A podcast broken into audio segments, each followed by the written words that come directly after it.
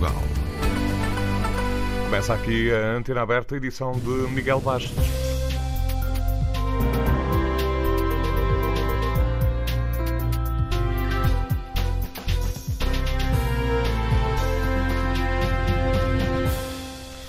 Bem-vindos eh, à Antena Aberta. Hoje vamos falar do apoio da União Europeia à Ucrânia. A Comissão Europeia quer atribuir à Ucrânia o estatuto de candidato à União Europeia já na próxima sexta-feira.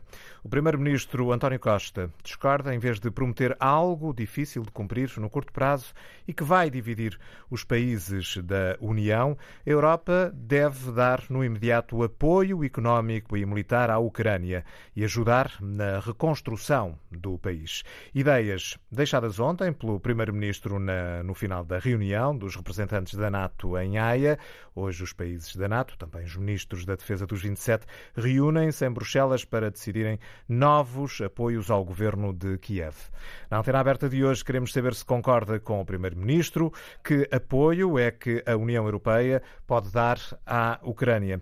Para participar, são os números de telefone habituais.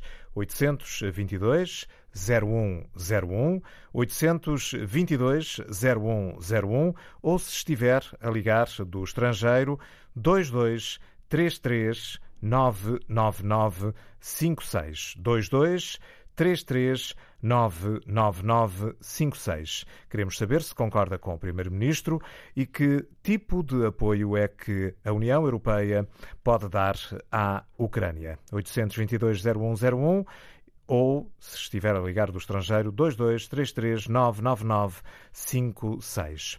A comissão, liderada por eh, Ursula von der Leyen, quer atribuir à Ucrânia o estatuto de candidato à União Europeia já eh, na próxima sexta-feira. Ora, o primeiro-ministro português António Costa foi claro e pragmático, mais importante do que atribuir estatutos ou discutir disposições legais, importa que os 27 concentrem esforços em apoiar a Ucrânia e apoiarem desde já nas dimensões militar, social, também na reconstrução do país e, além disso, a União Europeia pode tomar outras medidas concretas a favor da Ucrânia e que podem ser postas em prática desde já. Há muita coisa que pode ser feita sem dividir a União Europeia e que não seja um estatuto legal cujos efeitos práticos só vão ser vistos muito mais tarde em vez de nos dividirmos em torno de questões jurídicas e de questões legais, é melhor é reforçar a nossa unidade e respostas concretas para aquilo que os ucranianos e a Ucrânia precisa hoje.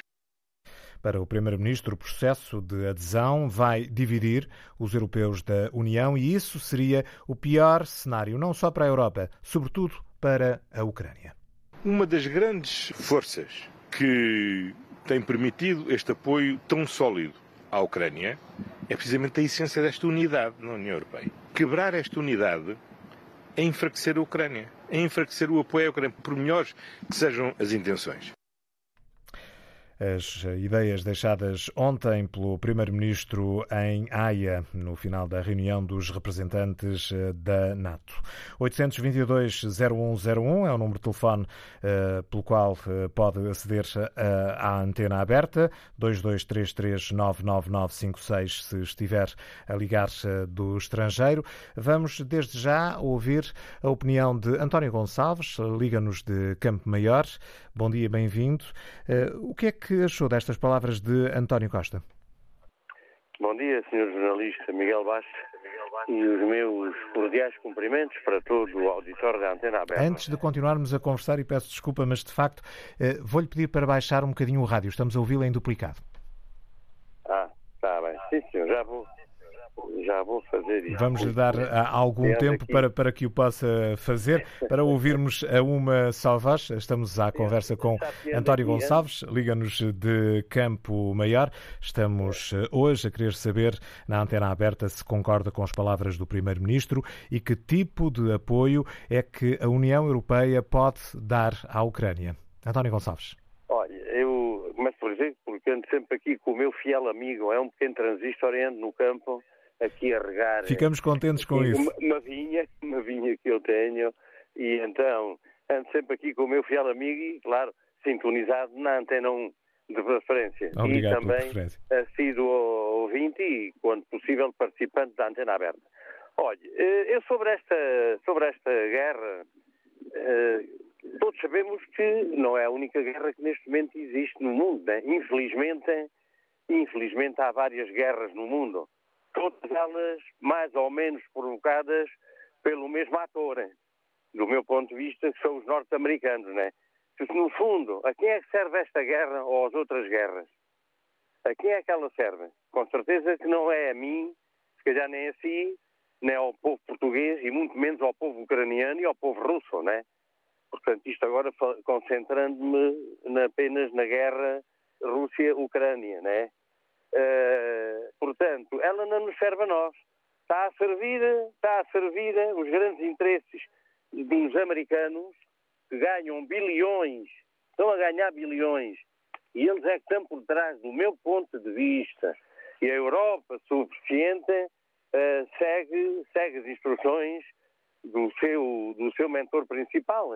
Eu penso que o senhor já devia estar, era, com a idade tem, pronto, embora tenha o direito a se candidatar a presidente dos Estados Unidos, mas que a idade tem, ele já tinha, falam aí muito em, em alguns políticos nossos que já têm uma certa idade, e então o senhor Biden, que já tem 86, não seria já a altura dele estar num albergue lá do Texas, uh, enfim, a repousar e a, a, gastar o seu, assim, os seus últimos anos de vida, oxalá que ainda tenha muitos anos de vida. Agora, estar aqui a, a, a fomentar uh, uma guerra que nada tem de bom para nós, para nós europeus, portanto, a minha opinião é muito clara, né? Eu estou contra, sou contra a guerra sou a favor da paz, sou contra o armamento. Portanto, se a União Europeia está a armar a Ucrânia, está a contribuir para mais guerra. Eu penso que, tal e qual como muitas guerras, eu estou-me a recordar, por exemplo, na guerra colonial, onde eu participei, né? chegou-se à conclusão que não era por a via militar que o problema se resolvia. Foi pelo, foi pelo diálogo, mas foi com uma revolução também pacífica, no uhum. fundo, que nós resolvemos o problema da guerra E é esse o apoio é? que a União Europeia eh, deve dar, a tentar alcançar eh, a paz. António Gonçalves, muito obrigado por ter participado na Antena Aberta. Vamos eh, continuar agora ouvindo a opinião de Manuel Guerreiro, Liga-nos de Castro Verde. Bom dia. Bom dia para si e para todos os ouvintes do programa. E já agora acrescentar só uma coisa ao que disse o ouvinte anterior. Na verdade, a guerra não nos interessa a nós, a guerra não interessa aos ucranianos, a guerra não interessa aos russos e também não interessa aos americanos. A guerra só interessa àqueles que ganham dinheiro com ela. E aqueles que ganham dinheiro com a guerra estão cada vez mais à vista. É a indústria de armamento, são as grandes petrolíferas que com isto estão a sacar milhões, porque o boicote ao petróleo russo provoca um aumento brutal do preço dos combustíveis e da energia e todos os outros produtos, e, portanto, os grandes especuladores estão a, a sacar milhões à conta da desgraça da gente todos. Portanto, a guerra só traz desgraça. E o que a União Europeia devia fazer, se tivesse juízo e vergonha, que não tem nenhuma, era tentar mediar o conflito ou resolvê-lo pacificamente. Por declarar mais apoio, sobretudo apoio militar, como até, até Portugal, que não tem onde cair morto, anda a fazer, não vai fazer nada para resolver o problema, só o vai agravar se derem o estatuto de, de, de, de, candidato à Ucrânia ou se meterem a Ucrânia na União Europeia, isso não vai resolver nada da guerra, só vai complicar ainda mais. O que é preciso é sentar os beligerantes à mesa das negociações e encontrar um cessar-fogo e um acordo de paz que permita a sobrevivência de todos naquela região. Sem isso, o que nos vai acontecer, o que já nos está a acontecer e o que nos acontecerá com certeza ainda com mais força no futuro, é que há de chegar a um ponto que uh, em querer fazer a paz e, e, já não conseguem, porque a guerra toma uma dimensão de tal ordem que depois é quase impossível de parar. Portanto, precisamos urgentemente é de iniciativas de paz e era isso que a União Europeia devia ser capaz de fazer, em vez de andar a lembrar as botas dos americanos armados de lacaios. Muito, muito obrigado, um abraço para todos. Um abraço, Manuel Guerreiro. Ligou-nos de Castro Verde. Hoje estamos eh, na antena aberta a discutir o apoio da União Europeia à Ucrânia. A Comissão Europeia quer atribuir o estatuto de candidato à União Europeia à Ucrânia já na próxima sexta-feira. O primeiro-ministro António Costa discorda, diz que essa promessa é difícil de cumprir no curto prazo, vai dividir os países da União Europeia. A Europa deve dar no imediato apoio económico e militar à Ucrânia e ajudar na reconstrução do país. São essas as prioridades eh, defendidas eh, ontem pelo Primeiro-Ministro no final da reunião dos representantes da NATO em Haia. Luís Tomé é professor, diretor do Departamento de Relações Internacionais da Universidade Autónoma de Lisboa. Bom dia e bem-vindo. Acha que o Primeiro-Ministro português tem razão ao defender que não se deve perder demasiado tempo a discutir questões legais e estatutárias eh, da Ucrânia nesta altura? Eu creio que sim. Aliás, nem é do interesse da Ucrânia nem da União Europeia alimentar divisões que nós sabemos que existem. Neste momento, o que a Ucrânia precisa é de apoio urgente de vária ordem, eh, de arma certamente para se defender da agressão russa, de apoio económico, humanitário, reconstrução e de todo o apoio eh, para as reformas que a Ucrânia vai ter de fazer, tendo em vista eh, uma candidatura plena e, eventualmente, a prazo, a adesão à União Europeia. Mas no meio deste processo, nós temos de manter a coesão entre os países europeus no apoio à Ucrânia urgente, no imediato, e ainda vamos ter de ver que a Ucrânia sairá deste conflito. Por outro lado, permita-me acrescentar, ao ouvir os ouvintes anteriores, que aquilo que está a acontecer à Ucrânia não foi disputado nem pelos Estados Unidos, nem pela indústria de armamento, eh, digamos, ocidental. Foi uma invasão russa ordenada pelo Sr. Vladimir Putin. Por outro lado, dizer que a Ucrânia é um de muitos países que aspiram à integração na União Europeia. Neste momento, temos cinco oficialmente candidatos à União Europeia, com negociações já abertas, tendo em vista a adesão, alguns há muitos anos. Albânia, Montenegro, Macedónia do Norte, Sérvia e Turquia. Temos dois potencialmente candidatos, que são a Bósnia-Herzegovina e o Kosovo. E para além da Ucrânia, temos mais três que manifestaram interesse em aderir à União Europeia, que são a Geórgia, a Moldova e o Azerbaijão. Portanto, se nós violarmos aquilo que são os critérios que nós próprios União Europeia estabelecemos como critérios de adesão, invocando agora que a pretexto de um país que está a ser agredido por outro tem direito a uma via verde para uma entrada súbita, nós estamos a complicar as relações com outros candidatos e alguns com negociações já abertas, estamos a alimentar divisões entre os países europeus, em vez de manter o que é cada vez mais difícil, que é a coesão entre os países europeus para o apoio imediato e urgente eh, à Ucrânia.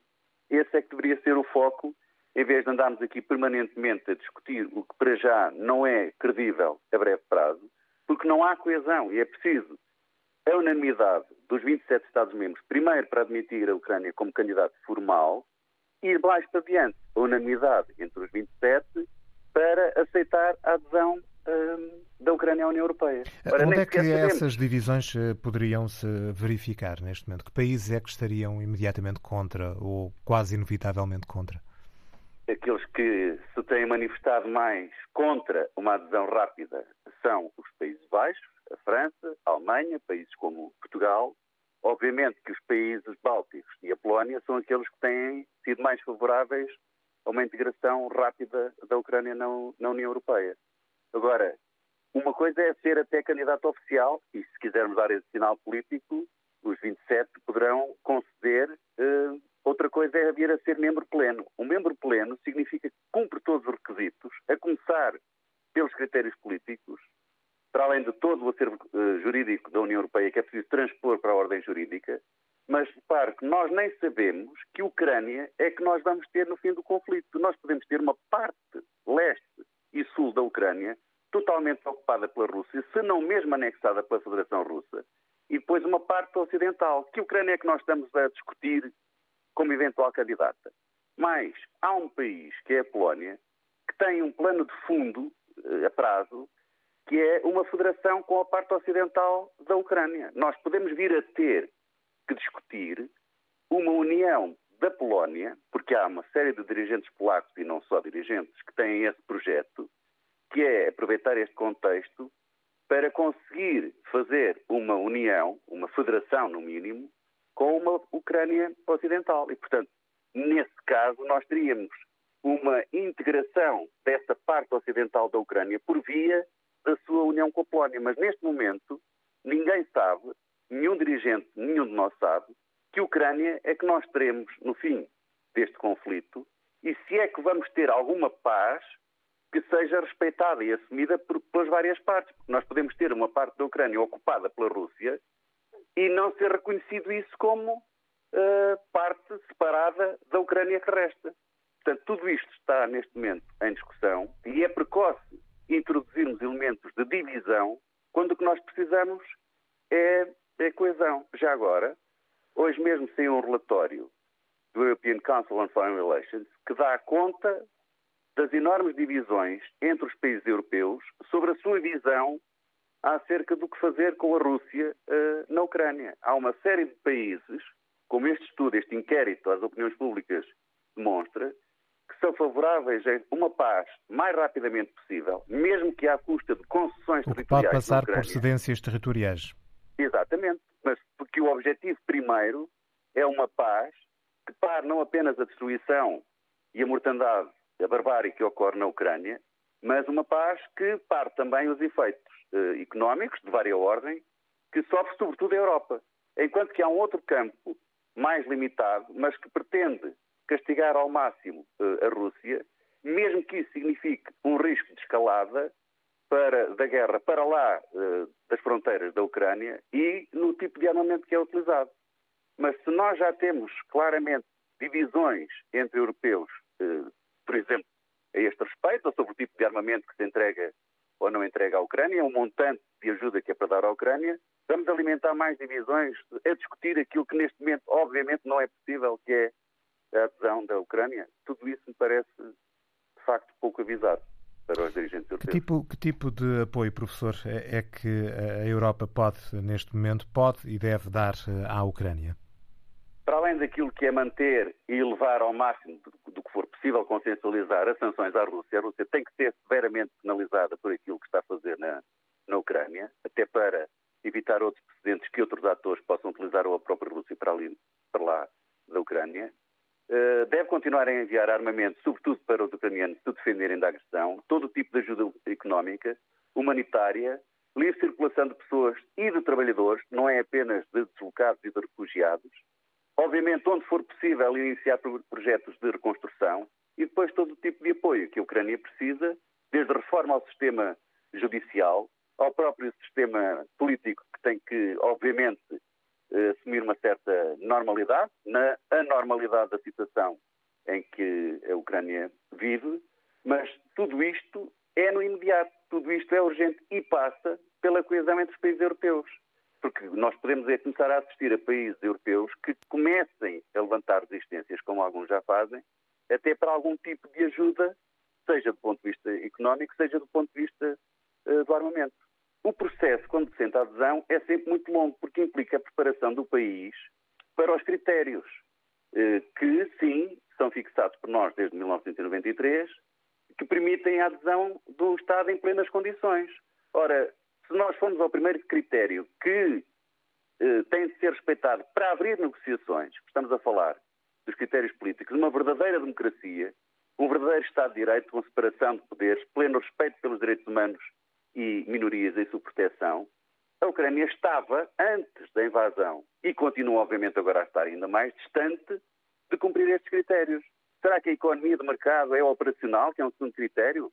Na Ucrânia tem plena capacidade para entrar no mercado comum? Será que transpôs, ou está à beira de transpor, todo o acervo comunitário para a legislação interna? Não, está muito longe disso.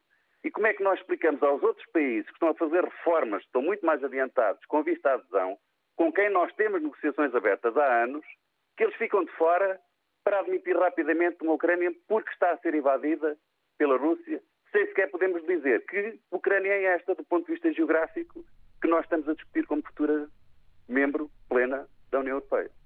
Obrigado, professor Luís Tomé, eh, por ter vindo aqui a responder a algumas questões, mas também levantar um conjunto de questões. Luís Tomé, diretor do Departamento de Relações Internacionais da Universidade Autónoma de Lisboa. Artur Campos, liga-nos de Lisboa. Gostaríamos de saber a sua opinião. Bom dia. Olá, muito bom dia. Obrigado. Um, relativamente à intervenção anterior, eu gostaria de aconselhar o ouvinte a ler um, do Congresso norte-americano, vale a pena, Extending Russia, é uma publicação do próprio Congresso norte-americano, onde no capítulo 4 mostra-se claramente os interesses que os Estados Unidos têm nesta guerra. Evidente que foi a Rússia que invadiu a Ucrânia, mas cingir uh, a questão uh, à invasão Rússia-Ucrânia é, no fundo, estupidificar o debate público. A questão é muito mais complexa do que isso. A Ucrânia é uma proxy, é uma proxy war, isto é, serve de palco a um jogo de xadrez que se joga a um nível global entre os Estados Unidos e a Rússia e talvez a China. Outra questão já agora que me lembrei, uh, há uma guerra no Iémen, ninguém fala, portanto, dessa guerra, uh, uma guerra também no Iémen, portanto, este, este estas duas medidas e dois pesos do Ocidente, uh, em que fala de uma guerra e esquece as outras, esta falta de memória uh, serve apenas para enfraquecer o nosso espaço democrático. Uhum. Mas há, há, mais de guerras, não, não podemos é falar todas ao mesmo guerras. tempo. É, mas valia a pena ter memória também e falar sobre as outras guerras. Não falar apenas exclusivamente numa única. Mas, bem, o Papa Francisco diz-nos creio que valia a pena refletir profundamente no que ele nos disse. A Terceira Guerra Mundial já foi declarada. Portanto, esta insanidade coletiva de enviar armas, no fundo, contribuir para incendiar ainda mais o horror da guerra, eh, está-nos a levar em passos acelerados para o abismo. Uh, e esse abismo uh, não favorecerá ninguém. Não há heróis, nem bons, nem maus na guerra. A guerra é o horror absoluto. Relativamente à, à questão adesão da Ucrânia, o ouvinte anterior levanta uma questão interessante, que é que Ucrânia que estamos a falar? Porque esquecemos que uh, é a Rússia que está a ditar as regras na Ucrânia. E possivelmente, infelizmente, para aquele pobre povo, grande parte do país uh, vai ficar sob o domínio uh, da, da, da, Rússia. Estar a dizer às populações que, que, a Ucrânia vai ganhar a guerra ou que há uma esperança, pá, isso é estar a mentir às pessoas. Não há esperança absolutamente nenhuma. A Rússia vai uh, acabar por dominar aquele território, aquele povo vai sofrer ainda mais do que aquilo que tem sofrido e, a continuar esta loucura, acabaremos todos na Terceira Guerra Mundial. Um, gostaria ainda de dizer, eh, fala-se constantemente da ajuda à Ucrânia.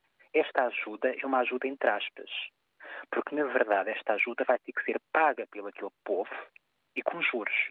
Ou seja, por um lado, a Ucrânia perde soberania pela invasão da Rússia e, por outro, está a perder soberania porque se está a endividar uh, por cada dia de guerra uh, que passa. Na imprensa independente, jornalismo de investigação, de, de altíssima qualidade. Eu tenho lido alguns, alguns, uh, portanto, alguns documentos uh, onde os europeus são apelidados de idiotas. Idiotas porquê? Porque nós estamos num processo, ao contrário do, que se diz de coesão, não é verdade, nós não estamos em coesão nenhuma. Está a haver um enfraquecimento da coesão europeia, está a haver um, levantamento da extrema-direita europeia e, sobretudo, nós estamos num processo de autodestruição. Uh, esta guerra e esta, esta loucura das sanções, que vai ter um efeito mais tarde ou mais cedo sobre nós, e este efeito vai pesar nas opiniões públicas. Eu quero ver depois o que é que vão dizer às opiniões públicas quando a crise se aprofundar e se instalar no tecido social. Eu quero ver o que é que os políticos depois vão dizer às opiniões públicas. Artur Campos, muito obrigado pelos seus, pelos seus uh, contributos e por uh, ter colocado aqui algumas uh, questões. Ligou-nos de Lisboa. Vamos agora ouvir a opinião de Alexandre Santos, Liga-nos do Porto. Bom dia. muito bom dia a todo o painel e a todos os ouvintes.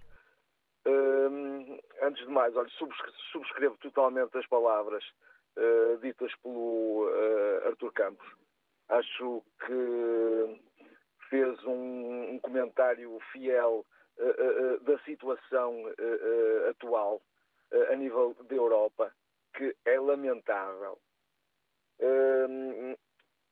os comentadores ditos independentes parece que todos têm memória curta, não se lembram que foi um conflito começado há 14 anos e que houve 14 anos para se tentar resolver esse conflito entre a Federação Russa e a Ucrânia. Estamos a falar da ocupação da Crimeia.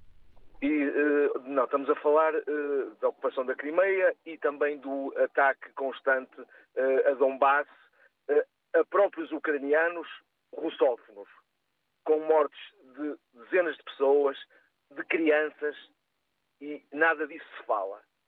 Esse é, de resto, um dos argumentos usados no, no, pelo poder russo, neste caso, para esta intervenção. Pois, não, não, é um, não é um argumento, é um facto. Se as pessoas eh, souberem e lerem o Tratado de Minsk, viram que o Tratado de Minsk foi uh, continuamente vi violado. Uh, mas, antes de mais, eu gostaria de falar sobre uh, o Sr. António Costa, em quem, infelizmente, eu dei a minha confiança nas eleições e acho que ele se devia preocupar muito mais com os problemas dos portugueses neste momento que o povo está a ficar cada vez mais pobre. A assistência médica é miserável. Quem não tem dinheiro está entregue não sei a quem. É lamentável o que está a passar em Portugal. Os portugueses vão ao supermercado, cada vez têm menos dinheiro. O aumento dos bens essenciais não foram 10%, não foram 15%, são 20, 25, 30, 35%. Quem gastava 50 euros no supermercado agora vai comprar os mesmos produtos e paga 75, 80 euros. Alexandre Santos, seguramente que uh, aquilo que nos está a dizer tem também a ver uh, com uh, a questão da Ucrânia, mas convinha que não nos desviássemos excessivamente do tema que hoje estamos aqui a colocar. A ver, e hoje estamos a, a falar com, sobre com, a Comissão Europeia que quer atribuir à Ucrânia o estatuto de candidato à União Europeia, algo com o qual António Costa disse discordar ontem e diz que esta questão vai dividir os países da União Europeia. A Europa deve dar no imediato apoio económico e militar à Ucrânia. Estamos a perguntar se concorda ou não com o Primeiro-Ministro e que tipo de apoio é que a União Europeia pode eh, dar à Ucrânia. É, são questões que vou agora dirigir a Carlos Pereira. Liga-nos de Olhão. Bom dia. Olha, eu era para dizer uma coisa, mas agora lembrei-me, vou dizer outra. Já falaram quatro ouvintes, uh, dois um, o primeiro, que teve em Angola, teve em combate. Eu tive 18 anos nos paraquedistas, tive 3 anos em Angola, 2 anos na Guiné e tive 7 meses, 7 meses no Kosovo. E depois voltei para cá. Eu gostava que esse senhor, aliás, todos esses quatro falaram, tivessem numa frente de combate, que eles já falavam como estou falando. Porque eles querem é que, portanto, o Ocidente não ajuda a Ucrânia, que é para os, os, os russos, num momento só, apanharem aquilo que eu pensava em princípio. No dia 24 de fevereiro, quando invadiu a Ucrânia, pensava que era 15 dias. Eles, a sorte deles é que a Ucrânia não tem armamento, mas tem, porque não, não é hipótese. O Ocidente já estava derrotado. E eu vou dizer uma coisa: esses quatro senhores, dois comunistas, foram os dois primeiros, com anos, e o outro professor, e este último senhor que falou, percebe tanto de guerra que ele percebe é mesmo que este senhor agora, o senhor tem uma proposta que é para a Ucrânia da, da guerra e para entrar no. Esse senhor agora veio dizer que o pessoal está com fome, é verdade, está com fome, sim senhor.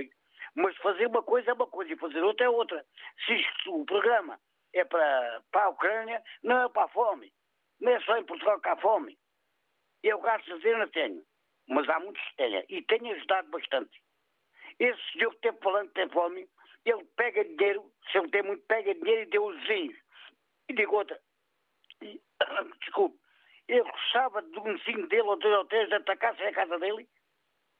Os outros gostavam. Que é isso que está mal no nosso país. Com o mal dos outros pode ser, dizem eles. Eles não gostavam que atacassem a casa dele.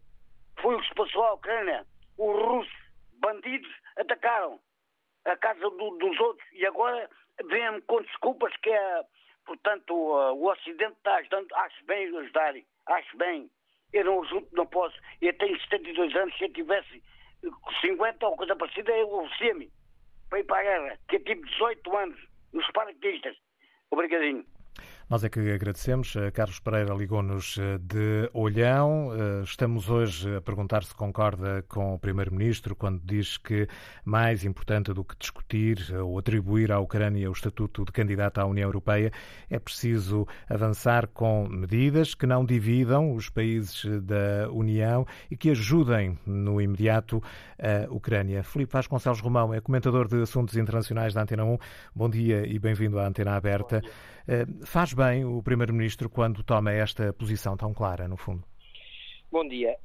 Faz bem, porque não, não estamos perante um, um problema que seja simples, não estamos perante uma, uma adesão simplificada a uma organização internacional eh, ou a um tratado de defesa, estamos perante a adesão a algo que é muito mais do que uma organização internacional, que é um processo eh, institucional de grande complexidade, eh, que tem mais de 60 anos de história, que já passou por diferentes etapas e em todas elas ou foi havendo um alargamento, eh, um aprofundamento das, das competências que os Estados foram transferindo eh, e um alargamento ao longo do tempo para uma União que começou por ser a seis, quando era a Comunidade Económica Europeia no início e que é hoje a 27, já tendo sido a 28.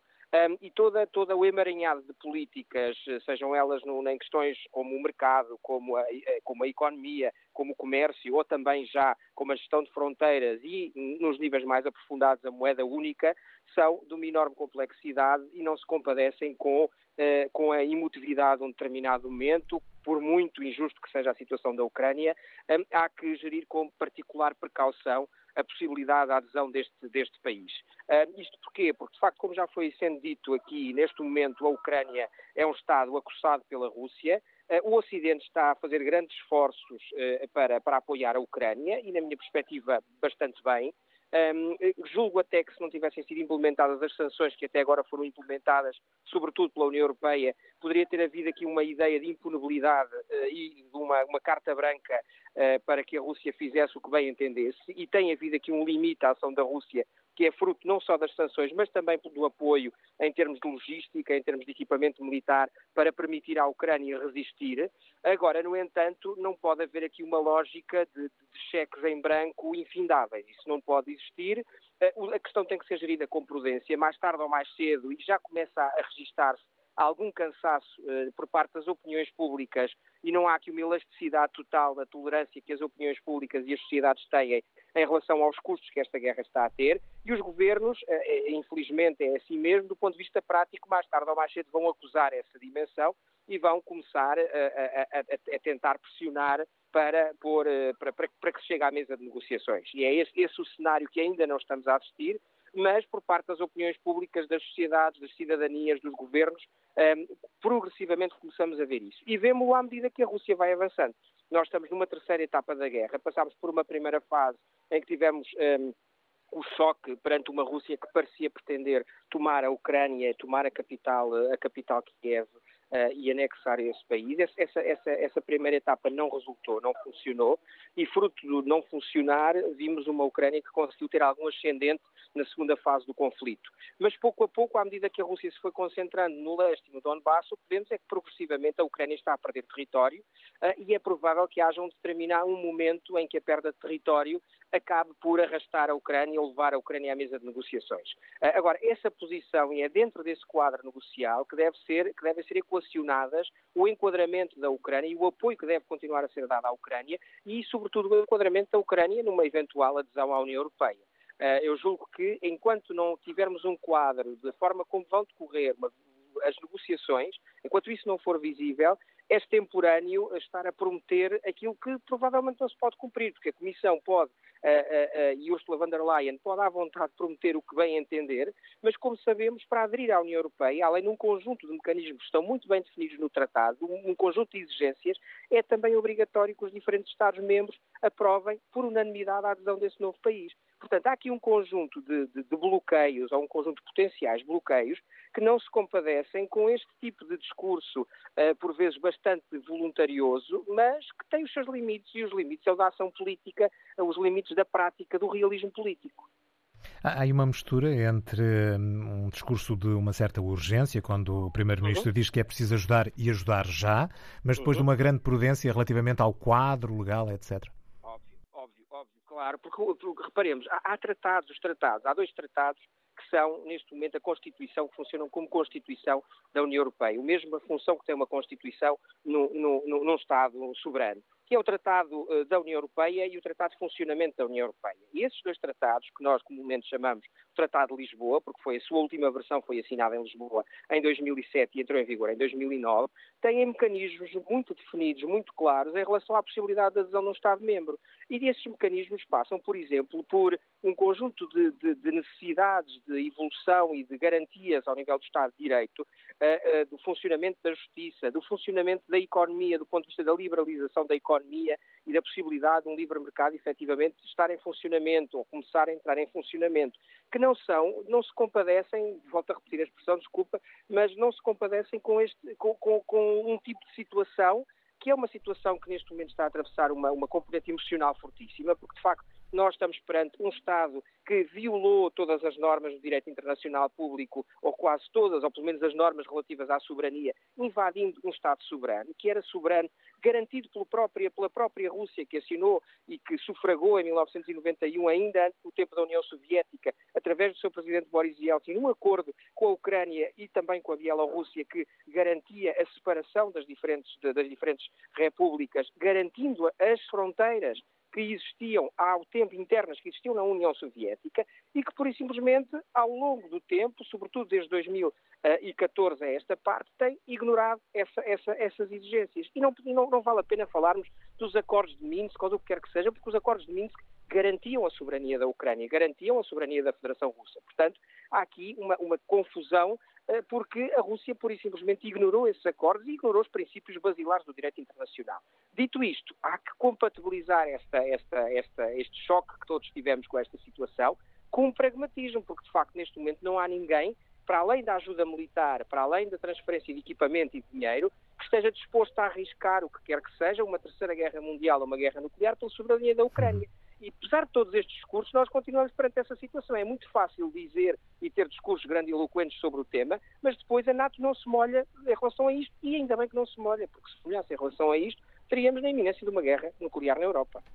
Agradeço a Felipe Vasconcelos Romão, comentador de assuntos internacionais da Antena 1. Hoje queremos saber se concorda com o Primeiro-Ministro quando diz que é preciso apoiar de imediato a Ucrânia, sem perder demasiado tempo com questões legais e estatutárias eh, da própria Ucrânia e da sua adesão à União Europeia. São questões que vou agora dirigir a Francisco Ramalho, Liga-nos de Corroios. Bom dia. Dia para si, para todo o auditório. Ora, eu avanço já ao, ao comentador, ai, não me recordo agora o nome dele. Filipe Vasconcelos Romão? O Felipe. Uhum. Uh, pronto. Uh, acrescento o seguinte: os acordos de Minsk previ, previam, exatamente como ele disse, a soberania da Ucrânia, mas também previam, muito importante, a autonomia do Donbass. Portanto, estes acordos de Minsk não foram cumpridos. Mas o Miguel dizia, quando lançou o programa, o que é que nós devemos fazer para ajudar a Ucrânia? Miguel, o que nós, como país, devemos fazer para ajudar a Ucrânia é fazer todos os possíveis para que se alcance a paz. Pronto. E a Ucrânia tem uma palavra a dizer nisso. Portanto, houve antecedentes. Estes acordos não foram cumpridos e mais. Houve pretextos, Miguel. Por exemplo, eh, e um dos pretextos que o Papa, o Papa Francisco já falou, o Papa Francisco até utilizou uma expressão muito engraçada disse que a NATO estava a ladrar às portas da Rússia. E é verdade. A NATO estava a ladrar às portas. Disse, ou seja, houve efetivamente uma invasão. Mas quem a criou, os antecedentes e os pretextos? Foram os, eh, Estados Unidos da América, NATO e União Europeia. Pronto. Ora bem, e depois nós vamos avançar com 250 milhões, quando temos as carências que todos temos nos hospitais, e mais, para um regime que ilegaliza os partidos que não lhe, que não lhe agradam, que incorpora nas Forças Armadas nazis. Portanto, Miguel, o que nós, como país, temos que fazer, e a, União Europeia, que, enfim, anda a abanar o rabinho uh, atrás dos Estados Unidos, é fazer todos os possíveis para que tenhamos um mundo de cooperação entre, entre os países, em que todos temos o direito e não uns a pretender a hegemonia global. E neste uns, Estados Unidos da América, União, a NATO, hum. e a União Europeia muito a abanar o rabinho atrás deles. Portanto, isto chama-se hegemonia global. E esta guerra está a acontecer na Ucrânia é isso que está a passar. Portanto, para Miguel, para finalizar, no dia 25 em Lisboa e no dia 29 vão haver duas grandes manifestações contra esta e contra todas as guerras. Nós devemos lá estar todos presentes e o nosso povo e o nosso país como um povo de paz, não deve estar interessado em andar e a passar o que está a passar, com a falta de estadistas aquele, e a injetar um regime que não é democrático e é um prepotente com milhões e milhões de coisas e a fomentar a guerra. Queremos a paz e não a guerra. Bom dia. Bom dia, Francisco Ramalho, ligou-nos de Corroios. Vamos ouvir Jorge Santos, liga-nos de Meda. Então, bom dia. Bom, bom dia, bem-vindo. Bom dia ao, ao programa. Portanto, quanto à questão, eu, por enquanto, sou contra a Ucrânia na União Europeia, por enquanto, porque ainda não há não está nada definido a nível das fronteiras, a nível de muita coisa, a nível da paz, principalmente a paz, não é? Quando não houver paz e quando não houver um, uma Ucrânia definida, uh, e, e, tudo o que é. Pronto, e outros países que também estão à espera para, para entrar na União Europeia, acho que tem que ser tudo definido nesse aspecto e só depois a Ucrânia, para mim, tem, tem todo o direito de entrar, mas não. Mas não, não já. E, e, no imediato, que tipo de apoio é que a União Europeia pode dar uh, à Ucrânia? Eu sou, eu sou completamente do, uh, apoiante do, do, pronto, a nível do, do armamento, porque a Ucrânia precisa de armamento e precisa defender as suas fronteiras. Essas fronteiras têm que ser defendidas com armamento e com, com, com, também com reuniões de paz entre, entre, entre a, o Ocidente, entre a Ucrânia e entre a Rússia. Mas, eh, por visto, a Rússia não quer paz, só quer a guerra, só quer eh, anexar, anexar, anexar.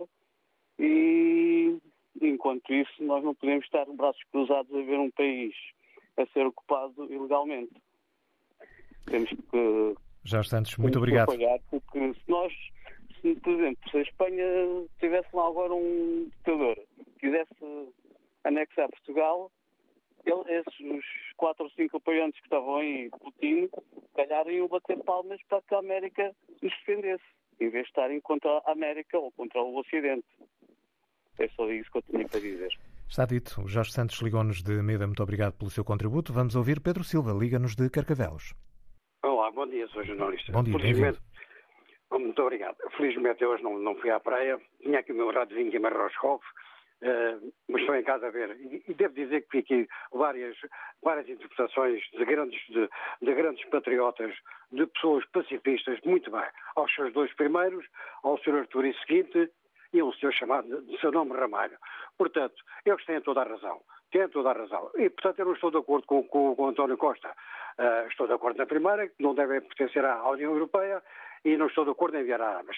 Porque se o Ocidente não tivesse enviado armas, o povo russo teria sido recebido com aplausos, teria, toda aquela gente o teria recebido e estavam à espera para fazer uma grande festa. Simplesmente a meter lá soldados seus, soldados seus, militares seus, e alguns ucranianos que estão a violar as pessoas, uh, roubam Uh, enfim, uh, matam as pessoas, bombardeiam os seus próprios edifícios, uh, os hospitais, escolas, enfim, tudo isso. Portanto, isto tudo, tudo, tudo poderia, poderia, poderia, ter sido evitado.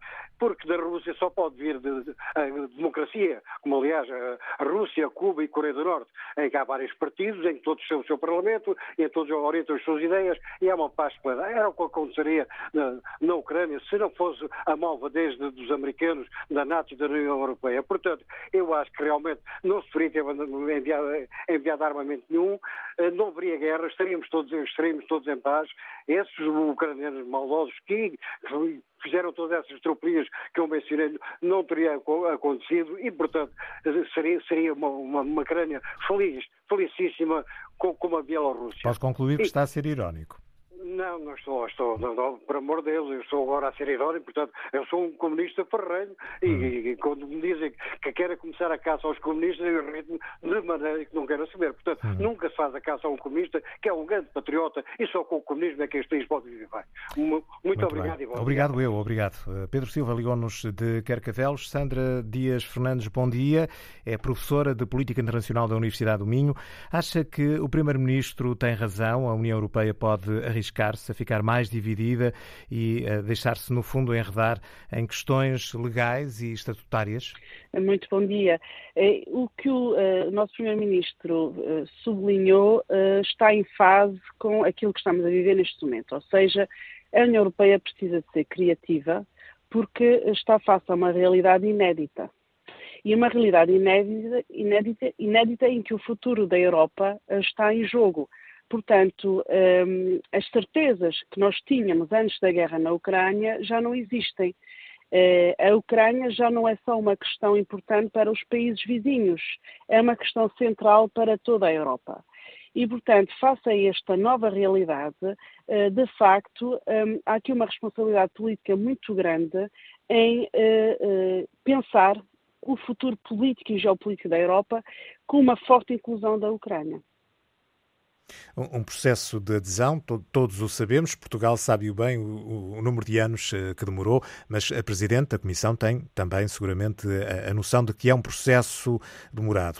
Uh, ao querer atribuir à Ucrânia o estatuto de candidato à União Europeia, a ideia é deixar já um sinal concreto para um processo que é necessariamente longo? Bem, de facto o processo é longo. O que está agora em jogo é encontrar uma fórmula que torne o processo viável, apesar de longo. Ou seja, quando os europeus, eh, os países membros da União Europeia, reuniram em Versalhes no início da guerra, em março, uh, o sinal que foi dado é a adesão sim, mas num tempo muito longo. Depois tivemos uma grande evolução dessa, dessa posição, que era a posição francesa, nomeadamente, no Dia da Europa, 9 de maio, em que o presidente Macron faz um apelo é, para pensar uma nova comunidade política europeia. E, portanto, eh, temos tido aqui uma forte evolução sobre a, eh, o que é que esta adesão deve ser. E eu penso que eh, temos hoje, de facto, vontade política para criar condições de eh, integração da Ucrânia, embora não possa ser uh, feita com, no molde habitual. Não é possível, porque o molde habitual uh, não serve para a situação atual. Porque a União Europeia, não é? Está, estamos a falar aqui de um país em guerra, de um país cuja soberania é ameaçada, mesmo havendo uma, uma, uma, saída diplomática, enfim, eh, nos próximos meses será um país cujo território não é controlado na totalidade pela sua capital, haverá eventualmente até perdas de território a favor da Rússia, e portanto temos aqui uma situação completamente inédita, e é isso que está em jogo. Os europeus já não têm o discurso de uh, adesão sim, mas no tempo longo, o discurso atual é adesão sim, mas de uma forma nova, criativa. É? E é isso que eh, é preciso agora eh, pensar. É, e esta é uma questão que pode unir mais a Europa ou, pelo contrário, como teme o Primeiro-Ministro, ao discutir muito as questões estatutárias, legais, pode criar divisões no seio da União Europeia? No seu entender? É Bem, eu penso que numa primeira fase não há grande risco de divisões, porque a primeira fase é a, a, a, União Europeia decidir aceitar a candidatura, não é? E depois de decidir aceitar a candidatura é que se inicia de facto um processo mais técnico, não é? De adesão mas o princípio da aceitação da candidatura é, é, é, é, tem muito a ver com uma vontade política que é possível expressar neste momento.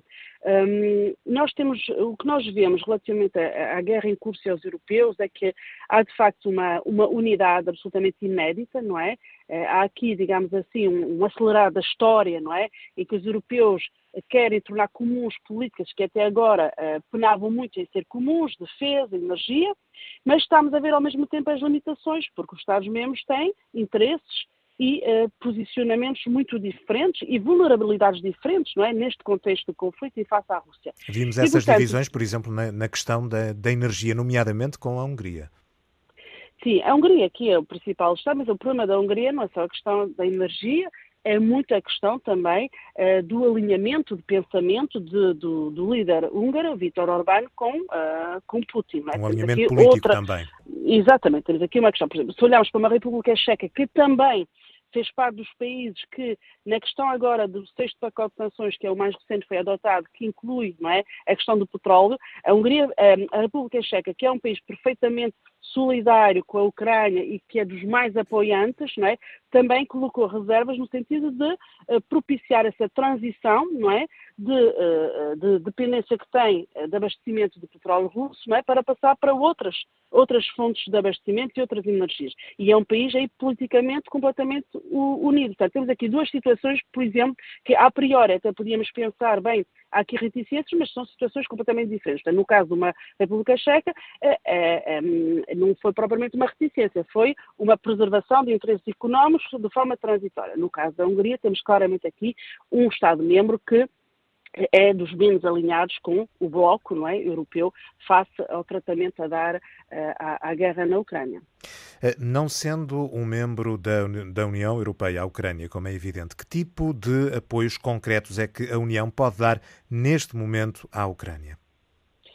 A Ucrânia já é alvo de muitos apoios, porque tem um chamado acordo de associação com a União Europeia, com outros Estados-membros, que é, se quiserem, uma espécie de, enfim, eh, aproximação, o estatuto de candidato, portanto, é um acordo que permite à Ucrânia beneficiar de financiamentos, de ajudas, no sentido de criar as devidas reformas é, para transformar um, a sua economia numa economia de mercado viável, reformar as instituições políticas, criar um Estado de Direito. Portanto, a Ucrânia já está inserida, não é, na política de vizinhança da União Europeia e um, nestes uh, acordos de associação. Uh, só que, mais uma vez, uh, a situação da guerra veio alterar a viabilidade deste formato. Portanto, aqui a questão é o, um, é o de facto criar condições, não é? De, eh, de, soberania não é? e de autonomia da própria, da própria Ucrânia, de sobrevivência da Ucrânia como Estado e também de afirmação por parte da União Europeia do repúdio não é? da afirmação pelo uso da violência não é? de interesses nacionais como está a fazer a Rússia. Uhum. Portanto, temos aqui essas duas dimensões. Portanto, o, é, mais uma vez, aqui o que está em causa é mais a dimensão política e, claro que a situação que a Ucrânia se, eh, se encontra exige ainda mais recursos financeiros, ajuda, do que exigia antes, que já recebia e já precisava, para fazer é, a sua transição de aproximação aos padrões da União Europeia, sejam eles políticos, económicos e até sociais. Os Estados Unidos anunciaram que vão financiar a construção de silos temporários em países vizinhos da Ucrânia que possam armazenar uh, os cereais eh, da Ucrânia. Nesta altura, o país tem os silos cheios e não tem capacidade fácil de escoar uh, esses produtos. Este é um tipo de exemplo concreto uh, de que a União Europeia pode também fazer um, algo semelhante, ajudas muito concretas eh, que possam, de facto, ajudar a Ucrânia? Sim, estamos a ver isso a acontecer e, pronto, essa questão aqui alimentar é central porque é um dos impactos globais da guerra e que, aliás, não é, eh, acaba por dividir bastante, enfim, o apoio global, não é? Nós vemos países africanos que, enfim, eh, não estão propriamente alinhados com a Rússia, não é? Eh, e, e veem, digamos assim, como injusto não é? Eh, terem essa consequência de uma guerra que vem muito como uma guerra europeia.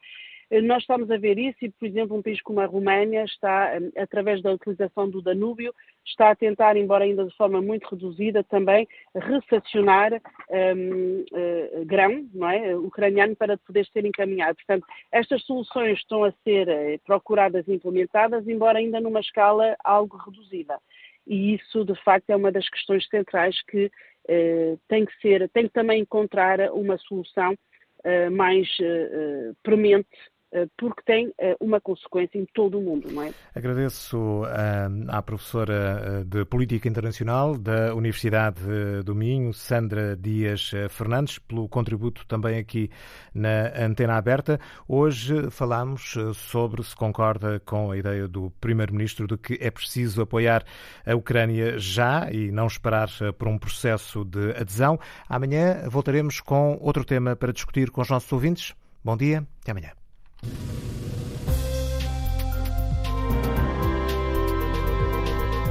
Antena Aberta, edição de Miguel Bastos. Estamos a chegar ao meio-dia. Vamos ter notícias na Antena 1.